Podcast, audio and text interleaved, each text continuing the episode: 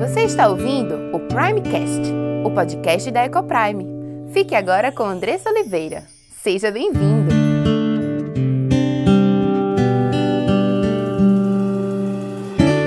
Eu sou Andressa Oliveira, esposa, mãe, educadora, diretora da Ecoprime International Christian School.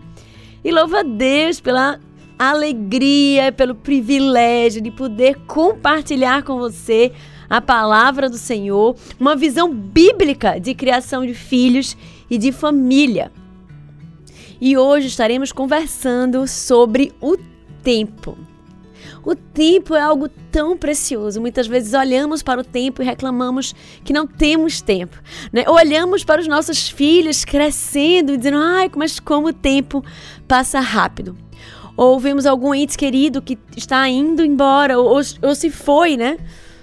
E dizemos, poxa, eu queria ter tido mais tempo com a minha mãe, ou tido mais tempo com a minha avó, ou com o meu pai. Às vezes nós olhamos para a quantidade de coisas que vemos à nossa frente e dizemos, ai, precisaria de pelo menos 48 horas para dar conta de tudo isso. E acho que ainda ficaria faltando coisas. Estamos sempre falando sobre o tempo, questionando sobre a quantidade de tempo que temos, ou como é, ou a forma como ele passa para cada um de nós. O tempo é algo precioso que Deus nos deu e é sobre ele que eu quero falar com você hoje. Mas antes de nós entrarmos e conversarmos sobre o tempo, o que, que Deus fala sobre o tempo, como eu devo utilizar o meu tempo, como eu devo olhar para o tempo, eu quero convidar você a respirar fundo junto comigo e aproveitar esse tempo para agradecer a Deus pelo tempo que Ele tem te dado com a sua família, tempo que Ele tem te dado com os seus filhos, com os seus pais. Respira fundo, deixa o ar entrar nos teus pulmões.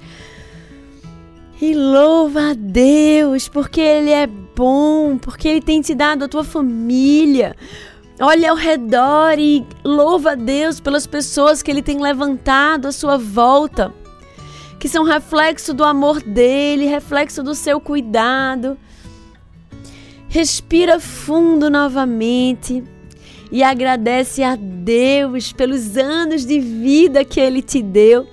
Agora há pouco estava dando parabéns a uma querida né, irmã que trabalha lá comigo na Eco Prime há 11 anos, né? Pra, praticamente a idade que a escola tem. E eu estava, poxa, louvo a Deus pela tua vida e pela sua vida em nossa vida, né? Tantos anos conosco, que privilégio poder comemorar mais um ano da sua vida, Alice, né? Que está fazendo aniversário hoje. E é bênção, né? Bênção do Senhor.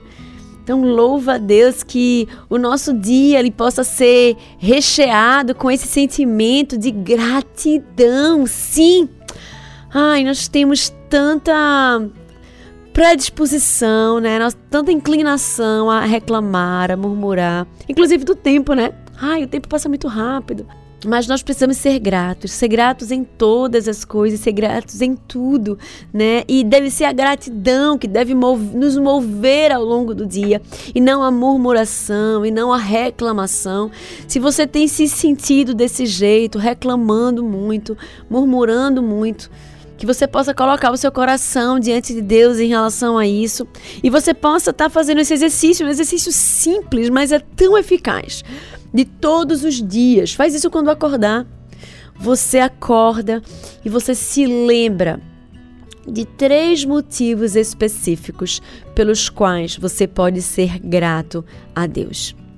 Não fala, tipo assim, coisas gerais, não. Pense em coisas específicas, talvez algo pelo qual você orou, né? E que Deus respondeu a sua oração. É, talvez alguma promoção no trabalho, talvez alguma palavra carinhosa do seu filho, talvez uma situação com o seu marido ou com sua esposa, com seus pais. Né? Pense de forma específica, talvez algum ganho financeiro, alguma conquista financeira. Pense de forma específica e agradece por três coisas que Deus tem te dado. Isso ajuda, nos ajuda a a, a estar com a perspectiva correta das coisas, né? Nós sempre vamos olhar à volta e achar que está faltando alguma coisa ou que alguma coisa não está ruim. Mas a gente também pode sempre olhar à nossa volta e entender que nós temos muitos motivos para agradecer e para louvar a Deus. E a Bíblia diz o que? Em tudo dai graças, porque essa é a vontade de Deus em Cristo Jesus. E nós somos chamados a obedecer, somos chamados a obedecer. E quando nós fazemos isso, minha irmã, meu irmão, nós só colhemos bênçãos do Senhor. Quando decidimos viver uma vida de obediência, quando decidimos olhar para o alto e não para os nossos lados, para entender o que Deus quer nos falar, nós colhemos apenas bênçãos, bênçãos do Senhor. Então, louve a Deus, agradeça a Deus, cultive em seu coração um sentimento de gratidão por tudo aquilo que Deus tem permitido, viabilizado, te concedido, né, de bênçãos. E eu quero te convidar, se você ainda não me segue, a me seguir lá no Instagram e no Facebook, Andressa Ecoprime, Andressa 2S, Ecoprime 26, tudo junto. Ali você vai encontrar conteúdos bíblicos cristãos sobre família, mas principalmente especificamente sobre criação de filhos, tá? E sobre casamento. Meu marido, Gabriel CBO, ele tem produzido conteúdos diários, não só no Instagram e no Facebook, mas também no YouTube. Você pode segui-lo lá. E é, com certeza será abençoado por esses conteúdos, tá? E, gente, Algumas pessoas têm entrado em contato conosco para saber se a gente dá palestra, se a gente fala nas igrejas. E eu quero dizer para vocês que é uma honra para a gente ter o privilégio de falar com vocês ou para vocês pessoalmente encontros de casais e né, encontros que acontecem na igreja sobre criação de filhos também. Então ficamos à disposição de vocês e para entrar em contato basta acessar o nosso Instagram, lá no inbox, manda mensagem pra gente e a gente tá diariamente ali, né, checando, no mais tardar em dois dias a gente responde para vocês e aí a gente combina, tá bom? Mas privilégio nosso muito grande, né, de, de estar compartilhando da palavra de Deus e dessa visão sobre família e sobre criação de filhos. Então, benção podermos nos sentir usados por Deus também na tua igreja. E, gente, estaremos conversando hoje sobre o tempo. O que é que Deus fala sobre isso? Como eu devo ver o tempo e como Deus me chama a usar o meu tempo.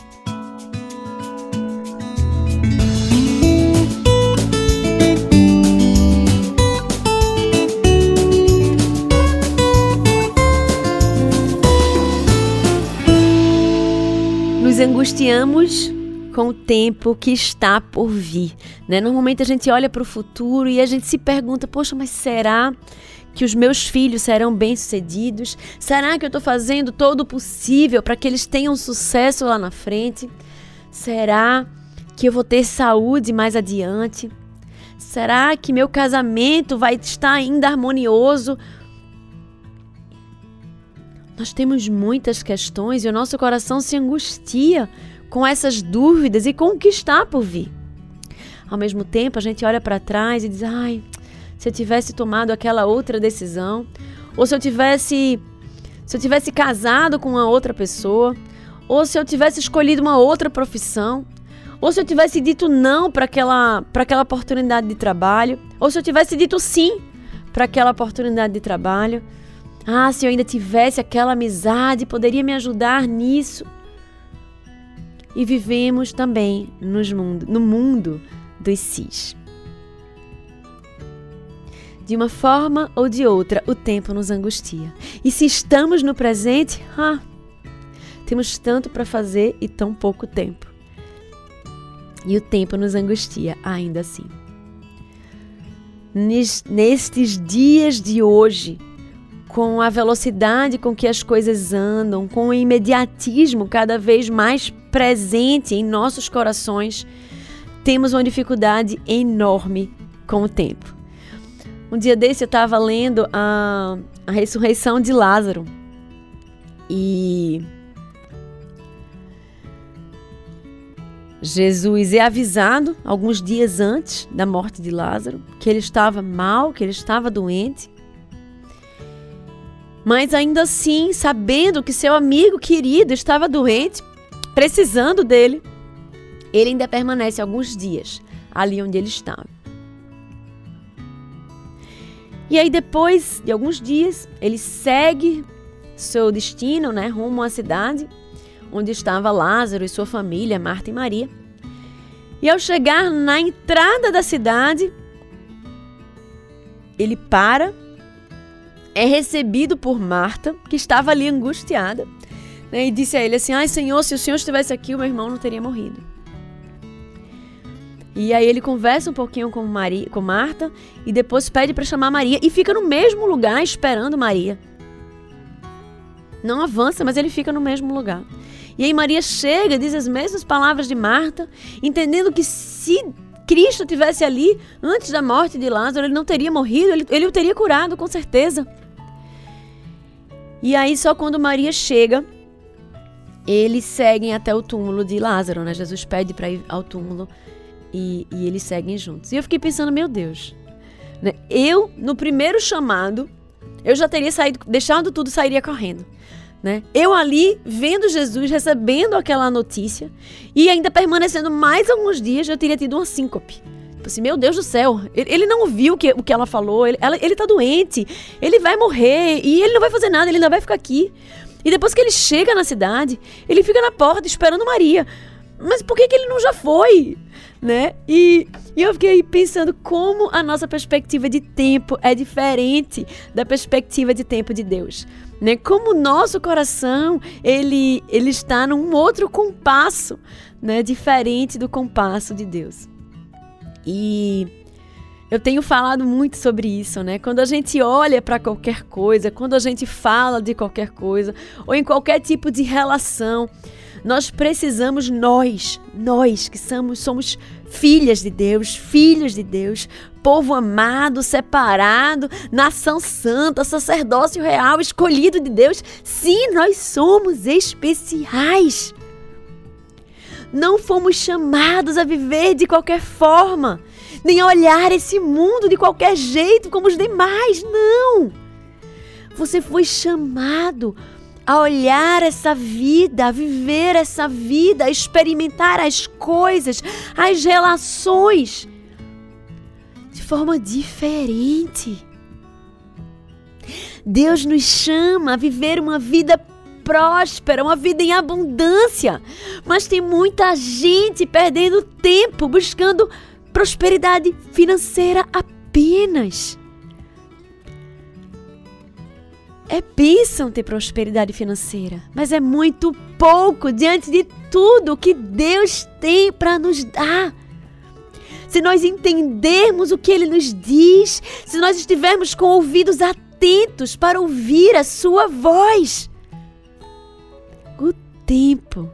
Deus fala sobre o tempo quando nós lemos a Sua palavra e nós vemos o comportamento de Deus encarnado, Cristo Jesus, ali naquele momento, minimamente me, me fez parar e pensar de como eu tenho visto diferente. Diferentemente o tempo do meu Deus, daquele que me criou e que me fez a sua imagem e semelhança, para que eu pudesse buscar ser como Ele, cada vez mais parecida para minha própria felicidade. Quanto mais parecida eu sou de Cristo, quanto mais eu busco viver uma vida que glorifica a Deus, quanto mais eu busco entender quem Ele é, mais eu me aproximo de viver uma vida de felicidade em todas as áreas da minha vida. Eu consigo olhar para trás e ver o quanto eu aprendi ao longo dos últimos anos. Olhar para trás e ver o quanto de felicidade eu perdi de viver, de ter, de sentir, porque eu estava distante distante dos propósitos de Deus para minha vida. Escolhas que eu fiz a partir da minha própria perspectiva, a partir da minha própria vontade e não da vontade daquele que me criou, me salvou e me amou infinitamente. Se queremos ser menos ansiosas com o tempo que está por vir, ou queremos ser menos atormentadas pelo passado com aquilo que já passou, ou se queremos nos angustiar menos com tudo que nós precisamos dar conta, nós precisamos olhar para Deus e entender o que ele nos fala sobre o tempo. E eu queria ler para vocês o capítulo mais famoso que fala sobre tempo, que está em Eclesiastes 3. Eu quero convidar você, se você tiver possibilidade de abrir a Bíblia junto comigo, não perde a oportunidade de ouvir diretamente aquilo que o Senhor quer te dizer neste dia. Eclesiastes 3, de 1 a 8. Vamos ler juntos? Um pouquinho depois de Salmos, depois de Provérbios, você vai encontrar Eclesiastes, que foi escrito pelo rei Salomão. Para tudo há uma ocasião e um tempo para cada propósito debaixo do céu. Tempo de nascer e tempo de morrer. Tempo de plantar e tempo de arrancar o que se plantou. Tempo de matar e tempo de curar tempo de derrubar e tempo de construir, tempo de chorar e tempo de rir, tempo de prantear e tempo de dançar, tempo de espalhar pedras e tempo de ajuntá-las, tempo de abraçar e tempo de se conter, tempo de procurar e tempo de desistir. Tempo de guardar e tempo de lançar fora, tempo de rasgar e tempo de costurar, tempo de calar e tempo de falar, tempo de amar e tempo de odiar, tempo de lutar e tempo de viver em paz. Que bênção poder ler esse trecho e entender um pouquinho do que Deus nos fala sobre o tempo. E nós estaremos iniciando uma série de pregações sobre isso. E hoje eu quero conversar com vocês sobre o que é o tempo, como Deus me chama a ver o tempo, como eu devo usar o tempo. E aí a gente vai ter uma conversa sobre prioridades. Então, o que é o tempo. Tempo é um presente que Deus deu a você e a mim. Tempo é um recurso valioso dado por Deus a nós. E como todas as coisas que Deus nos dá, Ele nos chama a sermos bons administradores daquilo que Ele nos oferece. E nós vemos isso em Gênesis, quando Deus chama o homem, chama Adão a cuidar, a dominar toda a sua criação. E nessa perspectiva, nós temos o tempo. E precisamos ser bons administradores do nosso tempo. E eu quero confessar a vocês que essa tem sido uma oração minha constantemente.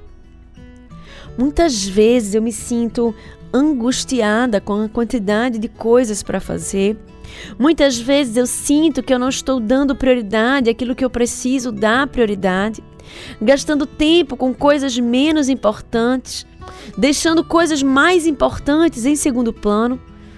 Será que você se sente assim também? E eu tenho me colocado constantemente diante do Senhor, clamando a Ele que me ajude a ser uma boa administradora deste recurso tão valioso que Ele me deu que Ele me ajude a administrar bem o tempo. Lá em Tiago diz que nós, se nós pedirmos sabedoria a Deus, Ele nos dá liberalmente.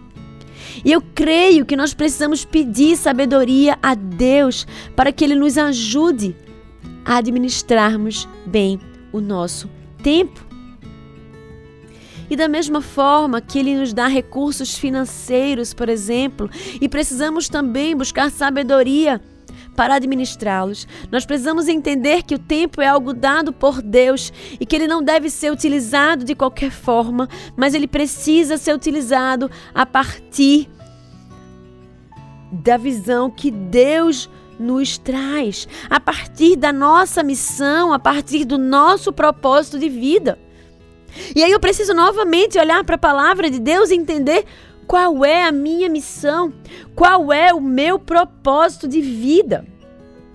E eu quero dizer a você que você não descobre o significado da vida com livros de autoajuda, mandando você olhar para dentro, mas você consegue fazer isso olhando para o alto. O propósito da vida não está na especulação de milhares de filósofos, mas na revelação divina. Nós não somos um acidente, nós não somos um erro. Seus pais podem não ter planejado você, mas Deus planejou. E ele não ficou surpreso por seu nascimento, antes ele o esperou ansiosamente. E ele nos fez, nos fez para a sua glória. Ele nos fez para sermos mordomos, mordomos de Deus. Mas talvez você esteja perguntando, Andressa, o que é mordomo? Mordomo é aquele que é incumbido da direção da casa, ele é o administrador. Ele não é o dono. Mas o dono da casa lhe confia tudo o que tem para ser cuidado e desenvolvido: terras, dinheiro, joias, esposas, filhos, alimentação da família, administração de suas riquezas. Quando o mordomo se sente dono dos seus bens, dos bens do seu senhor, ele trai o seu senhor.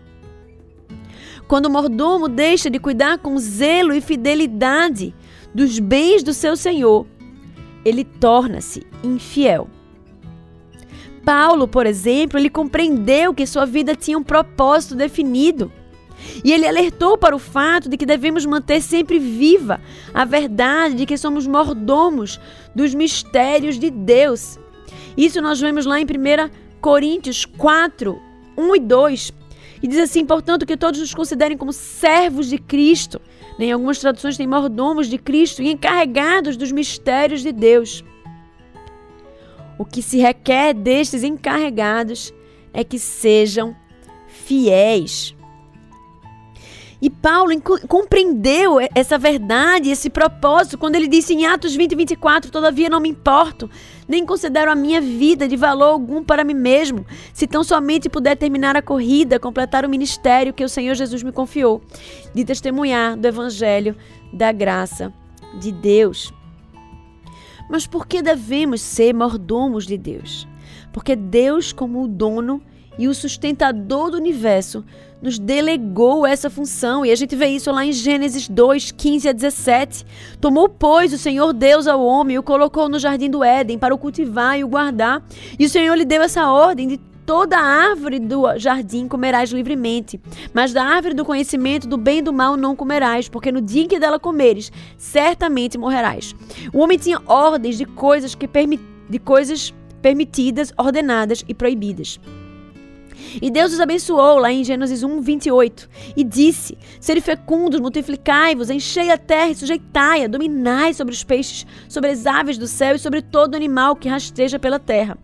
Ao homem cabe não apenas encher a terra, mas também sujeitá-la. O crescimento populacional precisa ser responsável, o homem é mordomo. E lá em Salmo 8, 3 a 9 diz assim: Deixe-lhe domínio sobre as obras da tua mão e sob teus pés tudo lhe puseste: ovelhas, bois, tudo, e também os animais do campo, as aves do céu, os peixes do mar, tudo que percorre as sendas dos mares. Como mordomo da criação, o homem tem cometido alguns erros e tem buscado tomar decisões a partir da sua própria da sua própria perspectiva, das suas da sua própria visão de mundo, da sua própria visão do que é importante. Nós não nos pertencemos, nós estamos aqui de passagem. Nós somos propriedade exclusiva de Deus, feitos por Ele para glorificar o Seu nome, realizando aquilo que Ele nos entregou em nossas mãos. Precisamos olhar o tempo, e buscar sabedoria de Deus para usá-lo de forma sábia, da forma como ele nos chama a usar. Durante muito tempo eu achava assim, ai, 24 horas é tão pouco, eu queria 48 horas, que meu dia tivesse 48 horas. Né? Só assim eu teria condição de fazer todas as coisas que eu quero fazer, que eu preciso fazer. Até entender que Deus, ele é perfeito em todas as coisas. Deus não falha, Deus não erra. Ele não dá menos do que você precisa, não. Ele é perfeito. Salmo 23 diz: O Senhor é meu pastor e nada me faltará, nem mesmo tempo faltará na sua vida. O problema é que não estamos usando o tempo que Ele nos dá de forma adequada. Você não precisa de 48 horas. As 24 horas que Deus te deu, elas são perfeitas para você. Você pode louvar comigo a Deus pelas 24 horas que Ele te deu, com um coração alegre, porque Ele te deu 24 horas. Bênção do Senhor, não é? Pois é, eu demorei um tempo para entender isso. Passei muito tempo reclamando de que eu não tinha tempo e de que meu tempo era insuficiente para fazer tudo o que eu queria. Até entender que talvez eu estivesse fazendo mais do que Deus queria que eu fizesse. E eu precisava olhar para o meu tempo e entender que Deus ele é perfeito e que o tempo que ele me deu também é perfeito e ideal para mim. Mas e agora? O que fazer com tantas coisas que precisam, na minha cabeça, serem executadas? Eu preciso olhar para a Bíblia e entender quais são as prioridades, não as minhas, mas as prioridades de Deus para mim. Será que você consegue pensar comigo quais são as prioridades de Deus para eu e você?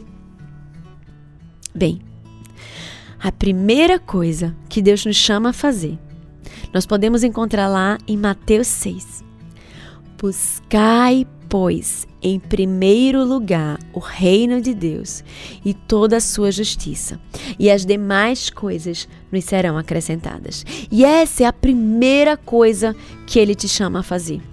Quantas vezes nós temos sido engolidos pela nossa rotina, engolidas pela quantidade de coisas que achamos que precisamos fazer no dia. E chega o final do dia, mortas de cansados, exaustas, querendo desmaiar na cama. Nós deixamos de procurar nosso Deus. Nem em primeiro lugar, nem em último não, não o buscamos, né? Quantas vezes temos falhado com o nosso momento de devocional? Eu não sei nem se você tem colocado isso como padrão ou como um alvo a ser alcançado. Se você não tem feito isso, eu quero te dizer que ir à igreja aos domingos não é buscar a Deus em primeiro lugar. É claro que é de suma importância você ir à igreja todos os domingos, porque é uma convocação de Deus ao seu povo, de estarmos reunidos quanto igreja. Mas ele nos chama a buscarmos em primeiro lugar. Isso precisa ser feito diariamente. Olha para Daniel. Daniel buscava Deus três vezes por dia. Precisamos buscar a Deus diariamente. E ele nos chama a buscarmos em primeiro lugar. Talvez você pense assim: ah, mas eu faço a devocional à noite, tudo bem. E eu acho que é de bom tamanho, mas eu acho que vale a pena a gente parar e pensar se o melhor horário não seria pela manhã. Na primeira hora da manhã, no primeiro momento do dia, quando a sua cabeça está descansada, quando os problemas do dia ainda não atordoaram a sua mente. Eu tenho muita dificuldade, eu confesso, de fazer devocional. Às vezes eu perco meu primeiro horário do dia e aí às vezes eu tento fazer depois, mas é tão complicado eu tenho dificuldade enorme de, de, me concentrar. Os problemas do dia teimam em voltar para minha mente e, e quando eu vejo, eu estou pensando em outra coisa.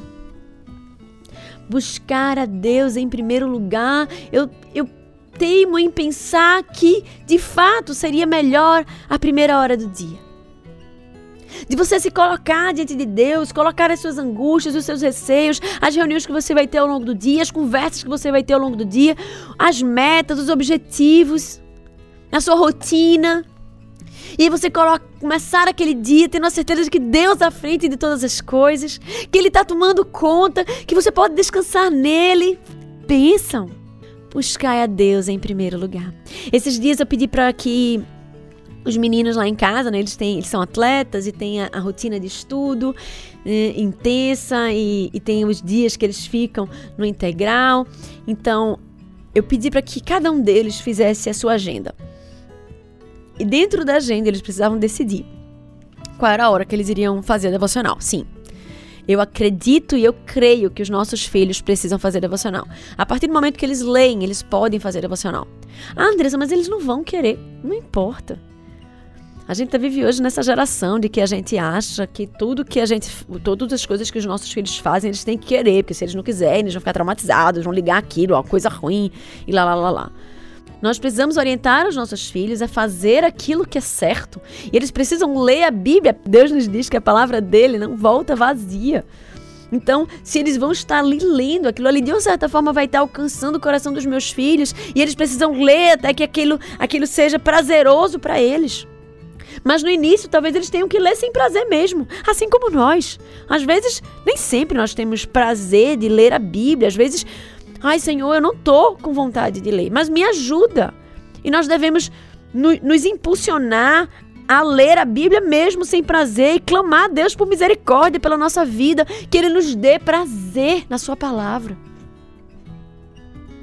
Precisamos buscar Deus. E aí, eles estavam fazendo a agenda ir lá e colocaram um horáriozinho deles de devocional. Eu achei tão interessante que Cauã, ele fez assim, mãe, eu vou precisar acordar de 5 e meia, porque esse dia aqui vai ser muito cheio, segundas e quartas.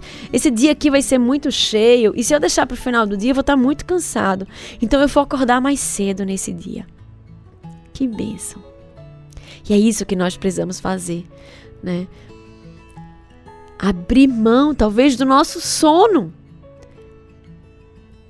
que é importante, mas que é menos importante do que estarmos na presença de Deus. E essa é uma luta que você trava e que eu travo junto com você também. Não é fácil para mim.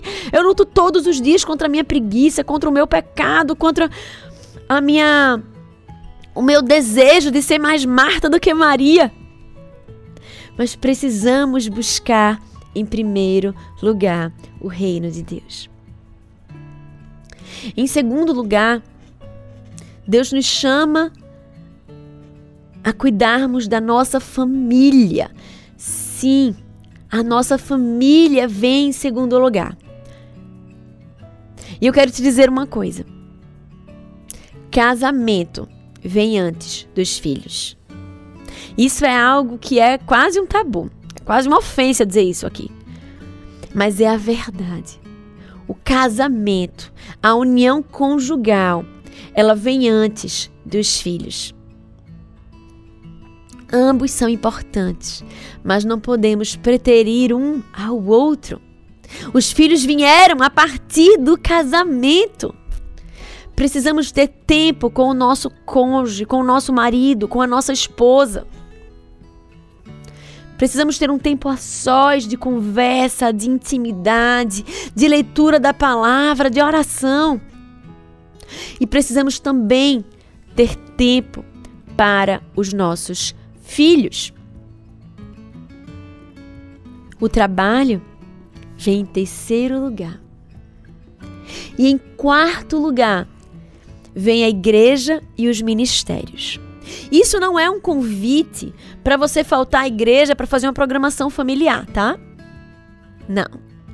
Deus te chama a estar e a congregar nos domingos. Você tem os outros seis dias para fazer isso. Eu já vi pastor publicando nas suas redes, dizendo assim: ah, eu faltei o culto para estar com minha família. Meu Deus, misericórdia. Somos chamados a congregarmos todos os domingos, quanto igreja, quanto povo de Deus, e isso é obediência. Nos outros seis dias, nós podemos usá-los para administrando o nosso tempo para estarmos com a nossa família, para estarmos com o nosso marido, esposa, para estarmos com os nossos filhos. E claro, o dia do Senhor também é o dia da família, mas é o dia da família ir junto, congregar, cultuar ao Deus Santo, ao Deus que nos criou, que nos salvou e que nos amou infinitamente. E o nosso tempo está se esgotando. E na próxima semana eu quero conversar com você sobre esse segundo ponto, sobre o tempo dedicado à família. Como deve ser, o que que Deus fala sobre isso, como nós devemos usar esse tempo a favor da nossa família, em detrimento do nosso trabalho, em detrimento dos ministérios da igreja. Que hoje nós possamos sair né, deste, deste ambiente, deste momento, com uma certeza: que nós precisamos buscar em primeiro lugar o reino de Deus e que todas as demais coisas nos serão acrescentadas. Que Deus tenha misericórdia de nós, que tire a Marta que há em nossa vida, né, em nossas mãos, a nossa necessidade de fazer, fazer, fazer, fazer. E que Ele nos ajude a sermos como Maria e a escolhermos a melhor parte caminharmos assim para sermos bons mordomos daquilo que Deus nos entregou, nos confiou, o nosso tempo, buscando em primeiro lugar o seu reino. Eu quero te convidar, se você ainda não fez agenda, se você não não tem uma programação, não deixa isso aleatório, não deixa para fazer esse momento quando der ao longo do dia, mas para, escolhe um momento, marca um encontro com Deus a cada dia de preferência logo no início da manhã, mesmo que você tenha que sacrificar algum tempo de sono. Talvez você esteja perguntando, Andressa, quanto tempo de devocional? Olha, eu acho que essa é uma questão sua com Deus. Acho que você pode começar com 15 minutos, ampliar para 30 minutos. Nós lá em casa buscamos fazer uma hora. Mas eu acho que vale a pena iniciar, de alguma forma iniciar e ter esse momento com Deus. Eu vi uma frase esses dias que dizia assim: Se você não tem um momento para ler a palavra de Deus, significa que ouvir a voz de Deus não é importante para você. Que ouvir a voz de Deus seja a coisa mais importante do dia, para mim e para você. Que Deus nos ajude. E se você foi abençoado por esse conteúdo, compartilhe com aqueles que você ama. Faça parte desse movimento de proclamar as verdades transformadoras do Senhor. Obrigada pela sua audiência e até o próximo episódio.